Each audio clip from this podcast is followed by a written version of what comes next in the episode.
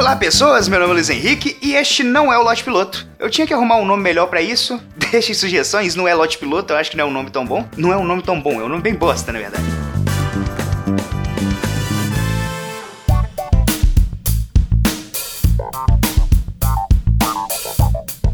Resolvi gravar esse programa diferente por conta de um acontecimento que me chamou a atenção.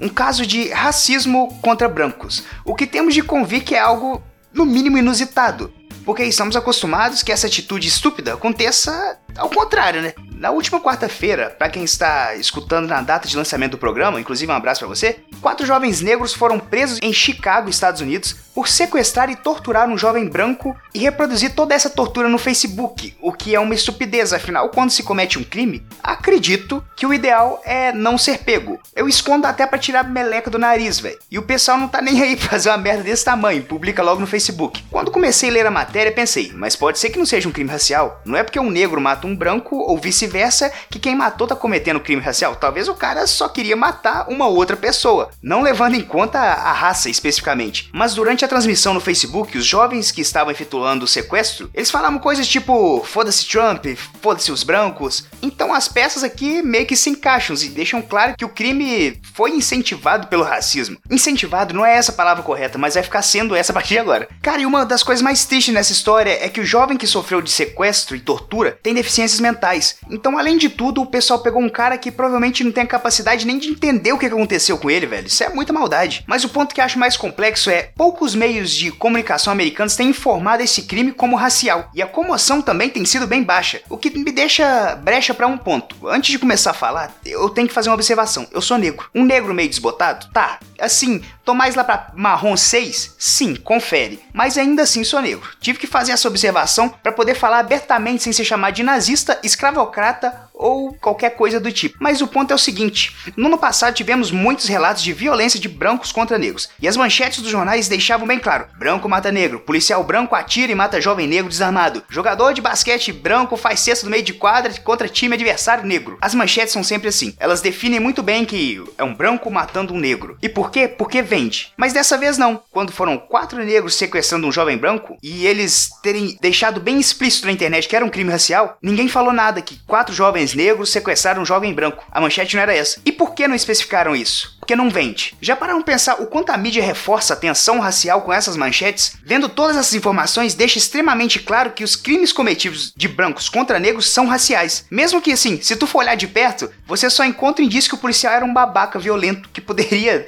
ter dado tiro na rua em qualquer um, independente da cor. Podia ser azul, ele fala, ah, vai morrer, tá azul, morre. Eu não tô dizendo que não existe crime desse cunho, crimes racistas. Mas quando um homem branco mata negro, para a mídia não existe outra opção. Mesmo sem indício algum de crime de racismo, racismo é classificado dessa forma. Isso é muito complexo, cara, e muito perigoso, porque para o público negro que recebe essa notícia é algo aterrorizante, porque é como se tivesse uma mira na sua cabeça a partir do momento que você esteja na rua. E no fim das contas, eles não podem confiar nem na polícia, porque o que as manchetes estão dizendo é o seguinte: policiais brancos estão matando negros a rodo. Fique esperto, mesmo que de forma subjetiva, a manchete está dizendo isso. E por quê, cara? Porque vende, porque o público interessado nessa notícia vai comprar, vai querer ver. Ver a notícia falando que branco tá matando negro, o cara vai lá e vai comprar. Ele quer saber o que, que pode pode atingir ele. E assim, os movimentos negros, quando recebem essas notícias, os movimentos de defesa do negro, alguma coisa, eu acho que é um termo bem errado, defesa do negro, mas eles recebem essas notícias e carregam as mesmas com uma bandeira que justifica sua forma de pensar. E sim, existem realmente crimes dessa forma, e é justo ter grupos para defender as pessoas de crime dessa forma, para conscientizar, mas com essas manchetes e a forma como a notícia é recebida, aumenta a tensão racial de forma absurda, gerando casos como esse, onde abertamente quatro jovens se sequestrar e torturar um homem com deficiência mental por conta de racismo.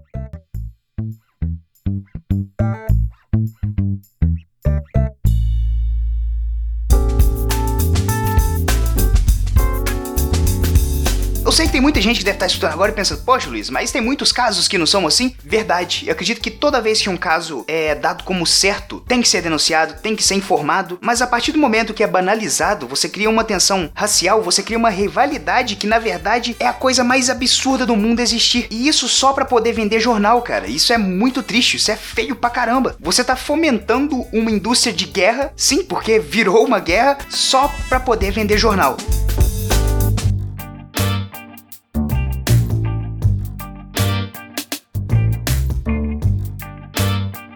Mas é isso aí. Se discordarem do que eu digo, comente. A chance de eu estar equivocado em algum ponto é muito grande, considerando que até pouco tempo atrás eu achava que magenta era um molho de carne e não uma cor. Sério, eu achava essa merda. Aí eu fiz duas semanas de faculdade de design e o professor, ah, bota um magenta. Falei, ah, caramba, magenta é uma cor. Mas é. Mas você me segue no Twitter, que é LHVasses com dois Es, porque uma filha da mãe roubou meu Twitter com Z só. Ela roubou antes de eu adquirir, mas não deixa de ser roubo. Assina o Note Piloto no seu agregador de feed. No iTunes, assina e faça sua avaliação. Deixa seu comentário lá, fala assim, ah, melhor podcast que eu já na minha vida. Uhul! Bota um uhul, é bom que o pessoal fica feliz. Deixa lá suas 5 estrelas, 3 estrelas, 2 estrelas. Cara, 2 estrelas não, é sacanagem, pelo menos 3, pô. Deixa seu comentário no site ou e-mail, é lotepiloto.gmail.com. Mas Luiz, o que que tu faz com os e-mails se tu não lê no episódio. Só digo uma coisa: me conta uma história maneira, que ela com certeza vai virar um episódio. Tem o Facebook do Lote Piloto, que você pode seguir a gente lá, e também eu acho que é isso aí, né? Acabou agora os. Ah, não, mentira. Sexta-feira estreia mais um quadro novo aqui, programa de entrevista, chamado Lote Show. É um trocadilho safado com Late Show. Pois é. E o primeiro entrevistado é o criador do Mundo Podcast, Thiago Miro. Escutem, tá bem massa. É mais uma vertente nova que eu trouxe aqui pro, pro feed do Lote Piloto, que eu, sei lá, eu não gosto de fazer sempre a mesma coisa. E eu tento adicionar umas coisas novas. Eu acho que o programa de entrevista vai ficar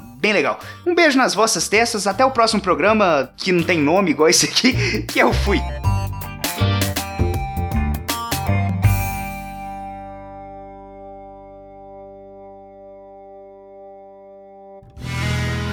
Mais um produto com a edição do Senhor A.